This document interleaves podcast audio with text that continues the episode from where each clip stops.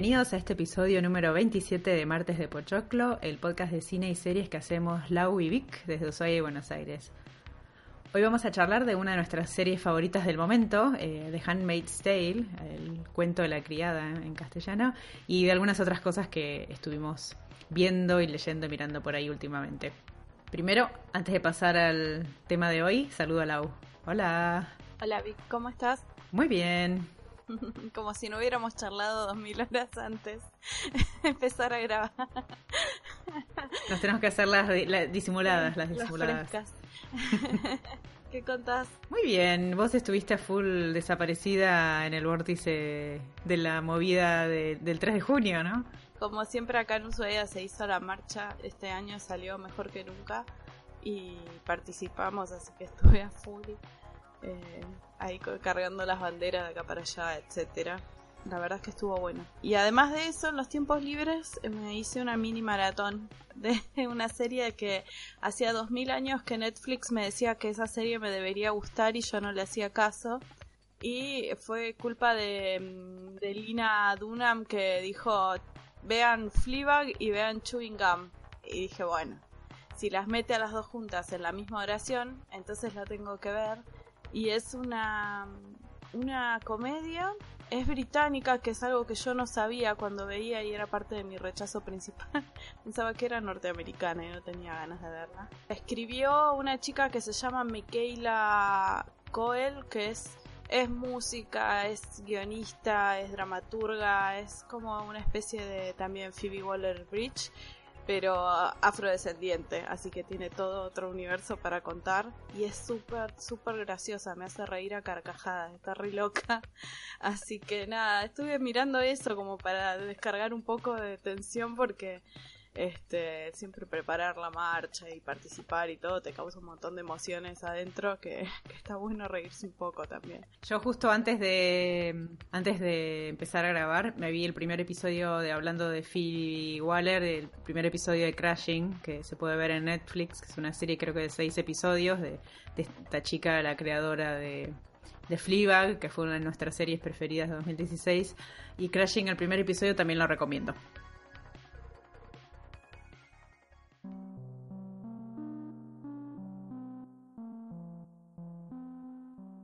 Mí, y me imagino que a vos te pasa lo mismo, viste, todos estos festivales así franceses, qué sé yo, es como que uno los ve igual que los Oscars, ¿no? Como eh, siempre se premia a la misma la misma gente, qué sé yo, como todo muy muy macho. Pero este estuvo es esa de, del código de vestimenta y que los Lo más lindo es mirar eh, las actrices, eh, seguir por Instagram lo que se ponen las actrices. Yo estoy mirando a las argentinas que se pusieron Pablo Ramírez, eh, Ramírez y Vicky Otero y... después a Elizabeth Moss y otras que se ponían así unos vestidos muy lindos, pero después todo me da un poquito, viste, de, asco, pero pasaron un par de cosas interesantes, ¿no? En el Festival de Cannes. ¿Querés contar vos? ¿Querés que cuente yo? Sí, ganó nuestra una favorita de la casa, Sofía Coppola, se convirtió en la segunda mujer, eh, la primera de Estados Unidos en ganar como eh, ganar el premio en la mejor dirección en el festival. La primera fue la soviética Julia Solntseva en 1961. o sea, eh, por una película que tiene un nombre en ruso que no se lo voy a... Sí, un, nombre en ruso que no puedo decir, sería algo así como la crónica de los de los años eh, flameantes o los flaming years, The Chronicle of Flaming Years, Sí, no sé, no lo, no lo busqué, pero ese es el título en inglés. O sea que pasaron millones de años. Sofía lo hizo de vuelta con eh, una película que se llama The Wild, que no se estrenó todavía en Argentina, no sé si se estrenó en realidad fuera de Cannes, eh, que es una adaptación de una novela que se llama The Big Guild, igual que la película, de Thomas Cullinan, ¿no? Con, está protagonizada por Corinne Farrell, Nicole Kidman, Kirsten Dunst y El Fanning. Yo creo que puede estar interesante. Leí por ahí alguna reseña de alguien que no le había gustado mucho, pero la verdad es que no quise leer demasiado, así que no sé. Yo vi el trailer y me ah, gustó estéticamente, digamos, así eh, la cinematografía, de, como bueno, Sofía, digamos, ¿no? Pero eh, y, me, así vi cosas interesantes. Sí me pareció que el trailer mostraba como demasiadas cosas. Eh, porque... Pero eso pasa con todos los trailers ahora. yo no veo más trailers. O sea, había demasiados twists que, que van a ver en la película que estaban en... No sé yo cómo es la película, pero me parece que el trailer me estaba mostrando demasiado. Igual tenía como una onda, eh, no sé si se acuerdan de Crucible, la película esa con Winona Ryder y Daniel Day-Lewis de las brujas de Salem y demás. Eh, como la histeria, yo no sé, una cosa así de, de las mujeres y... eh, bueno, además como una cosa sureña, eh, gótico sureño de Estados Unidos. No sé, parece interesante para verla.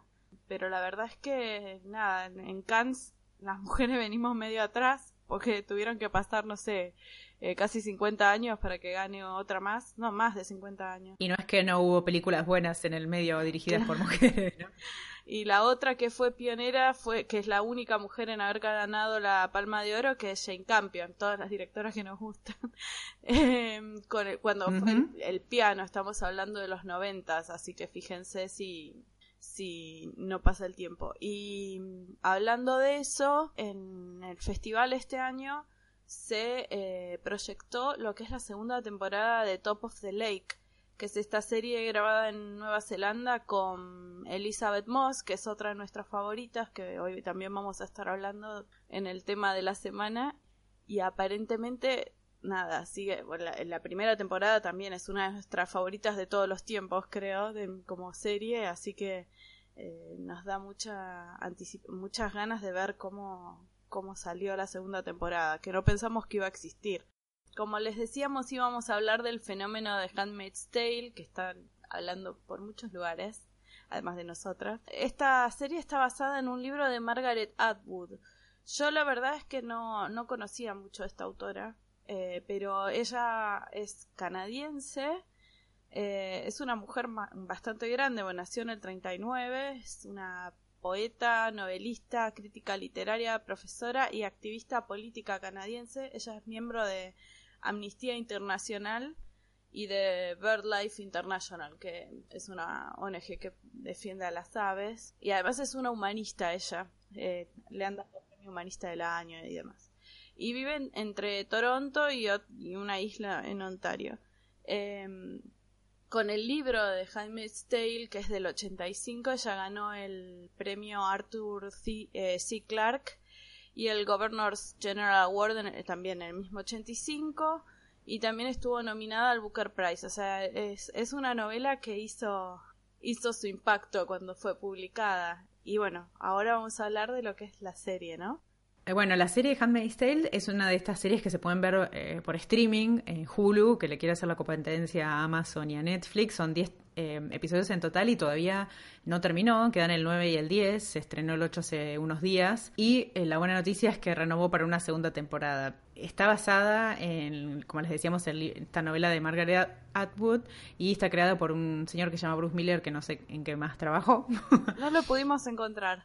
Eh, no, no sé, no sé bien quién es. Tampoco, la verdad es que lo exploramos tanto porque eh, nos copa mucho el cast y muchas de las personas que dirigen la, la serie, eh, que tiene una estética muy particular. Y ahora les contamos un poco de qué trata eh, la serie. eh, por lo menos el- el- no, al no haber leído el libro, yo me hubiera gustado leer el libro antes de ver la serie, eh, pero bueno, no, le, no, no llegamos y ahora lo vamos a leer probablemente cuando termine la serie y podremos quizás en otro capítulo hacer una comparación, en otro episodio del podcast. Y está, está protagonizada por Elizabeth Moss, que hace de June. Eh, bueno, tiene otros nombres, ahora les vamos a contar por qué. Está Joseph Fiennes, ¿no? Eh, Yvonne Stra- Strabotsky, que la estuve buscando y actúa en un par de cosas más. Que, o sea, todos los actores, si los ven, los conocen de otro lado. Alexis Bledel, la chica de Gilmore Girls. Ote Fakmele, que se hace de Luke, que es el marido de June, de Elizabeth. Max Minghella, el hijo del director Minghella. Anthony Minghella, creo que es. El chico de las cejas es Nick Lane. Y después la genial Samira Wiley hace de una de las mejores amigas de eh, June, que es la protagonista, que es Elizabeth Moss, como ya les dije, ¿no? Sí. Que Samira es de Orange is the New Black. Exacto, claro. Y bueno, los episodios los dirigen distintas personas y hay algunos eh, que están dirigidos por Floria Sigismondi, que muchos la, o sea, ella es directora de cine, pero se hizo conocida, eh, por lo menos yo la conocí eh, dirigiendo videos, ¿no? Sí, yo por los Eh, videos de Bowie la tenía. De Marilyn Manson. de Marilyn Manson, de White Stripes, o sea, hay muchos videos que le, tiene una estética muy definida, ella muy fuerte. Después también está eh, Rit Morano, que es la directora de Skeletal Twins, Kill Your Darlings. Eh, y después también está Mike Barker que dirigió Fargo, Outlander, Broadchurch, o sea, muchas series copadas en la todas las series que nos gustan. Y se filma en Canadá. Eh, sucede en Massachusetts, la historia, digamos, por lo menos no sé en el, libro, pero en la, en la, en la serie sucede, creo que están cerca de Boston, eh, pero está filmada en Canadá, en la zona de Vancouver, que todo el mundo filma ahí porque es más barato.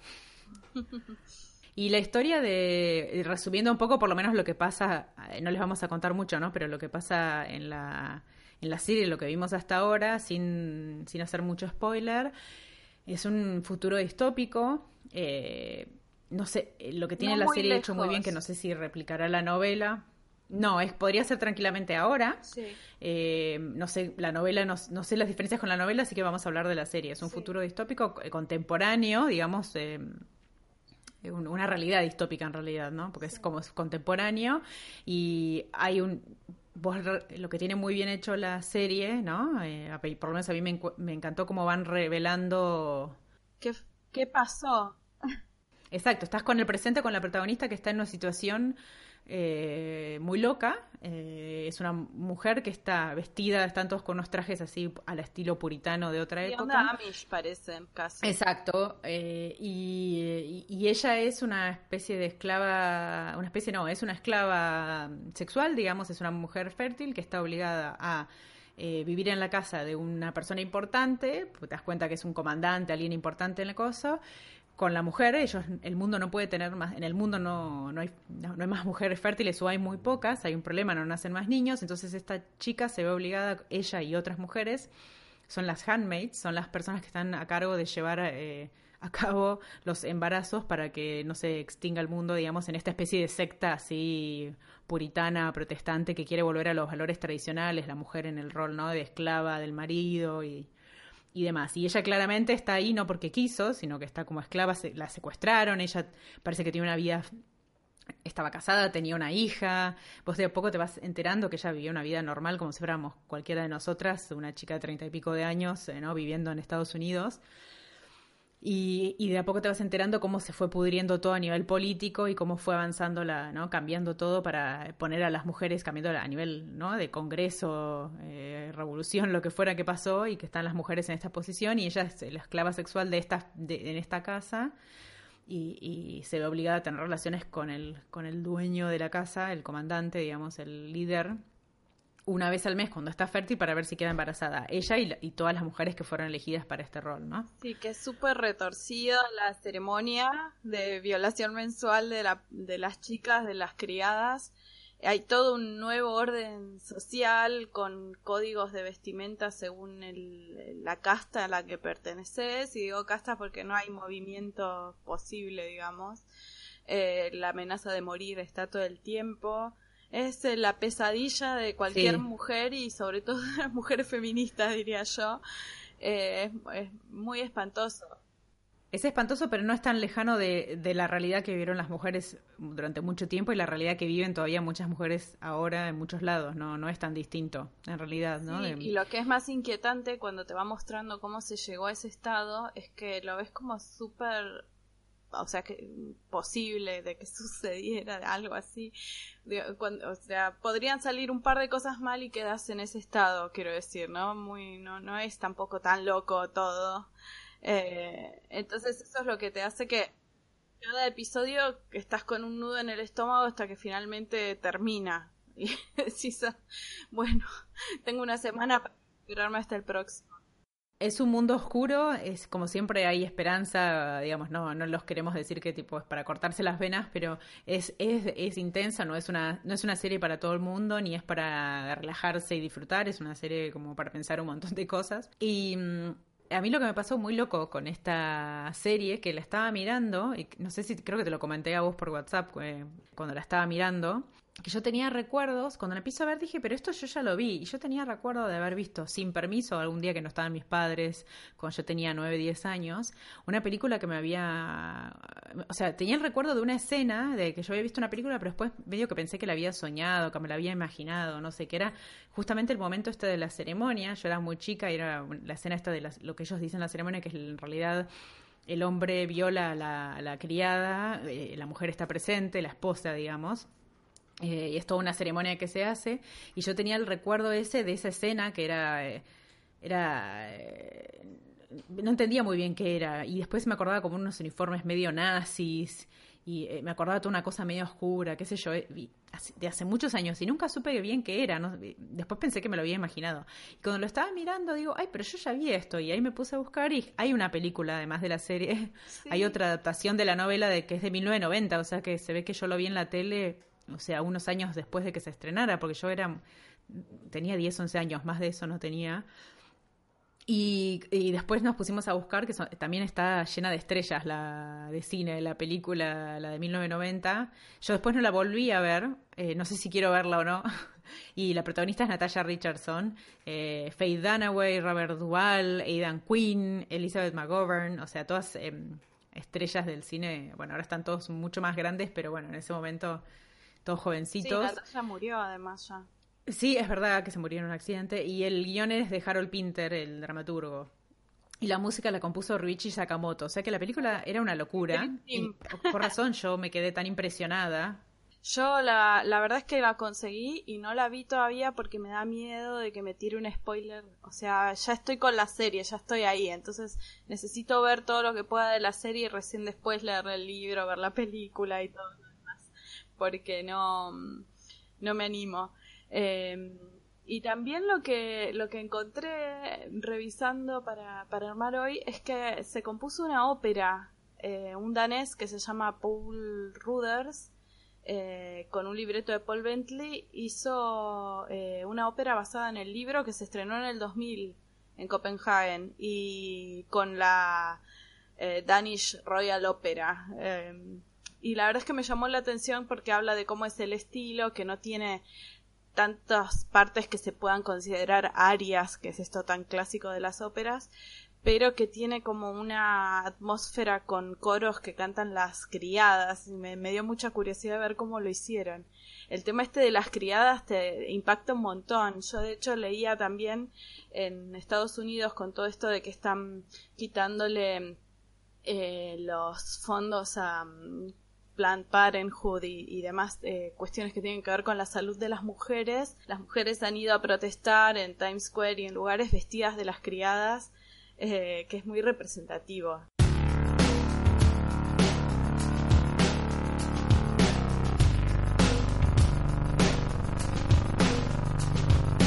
Bueno, los dejamos por esta semana Espero que nuestro futuro sea un poco más, más, más alegre que el de las chicas de, del cuento de la criada. Recuerden suscribirse al boletín electrónico mensual. En un par de semanas sale nuestra edición número 4 y les pedimos que nos manden sugerencias para poder incluirlos en el, en el boletín. Nos encantaría saber qué están escuchando, leyendo, mirando toda la información sobre cómo unirse al Cine Club, eh, buscar episodios nuevos, suscribirse o aportar eh, sus eh, comentarios y sugerencias para el newsletter, siempre nos pueden encontrar en redes sociales, facebook.com barra martes de Twitter eh, estamos como arroba martespochoclo y también nos pueden mandar un mail a martesdepochoclo arroba gmail.com.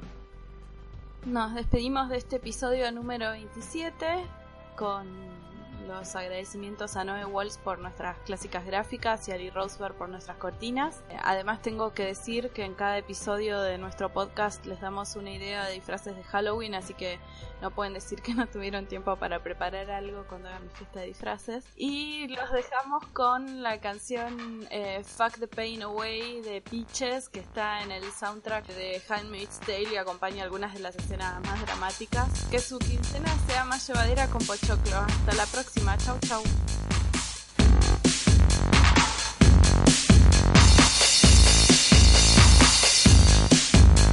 Sucking on my titties like you wanted me, calling me all the time that blondie Check out my Chrissy behind, it's fine all of the time. Like sex on the beaches. What else is in the teachers of peaches? Huh, what?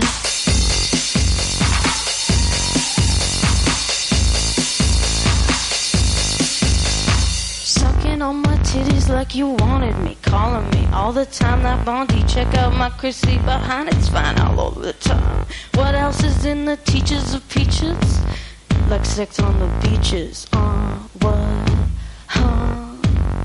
Right.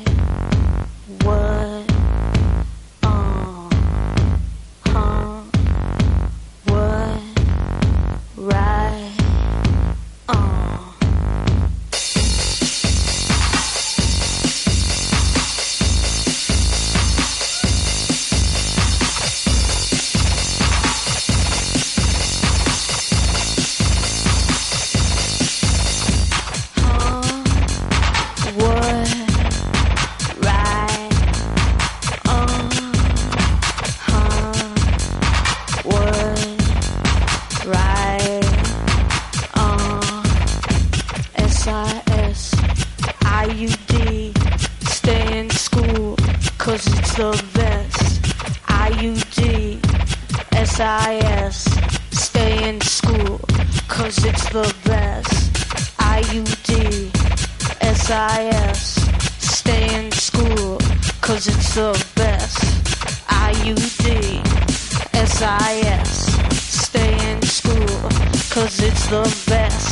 Sucking on my titties like you wanna be calling me all the time like Blondie. Check out my Chrissy behind, it's fine all of the time. Sex on the beaches. What else is in the teachers of peaches, huh? What? Fuck the pain away. Fuck the pain away. Fuck the pain away. Fuck the pain away. Fuck the pain away. Fuck the pain away. Fuck the pain away. Fuck the pain away. Fuck the pain away. Fuck the pain away. Fuck the pain away. Fuck the pain away. Fuck the pain away. Fuck the pain away. Fuck the pain away. Fuck the pain away.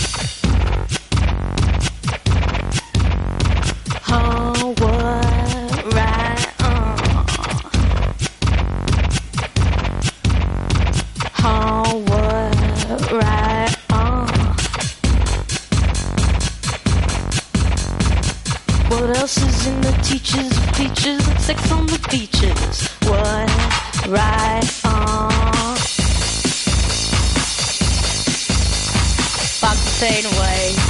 Fuck the pain away. Fuck the pain away. Fuck the pain away. Fuck the pain away. Fuck the pain away. Fuck the pain away. Fuck the pain away.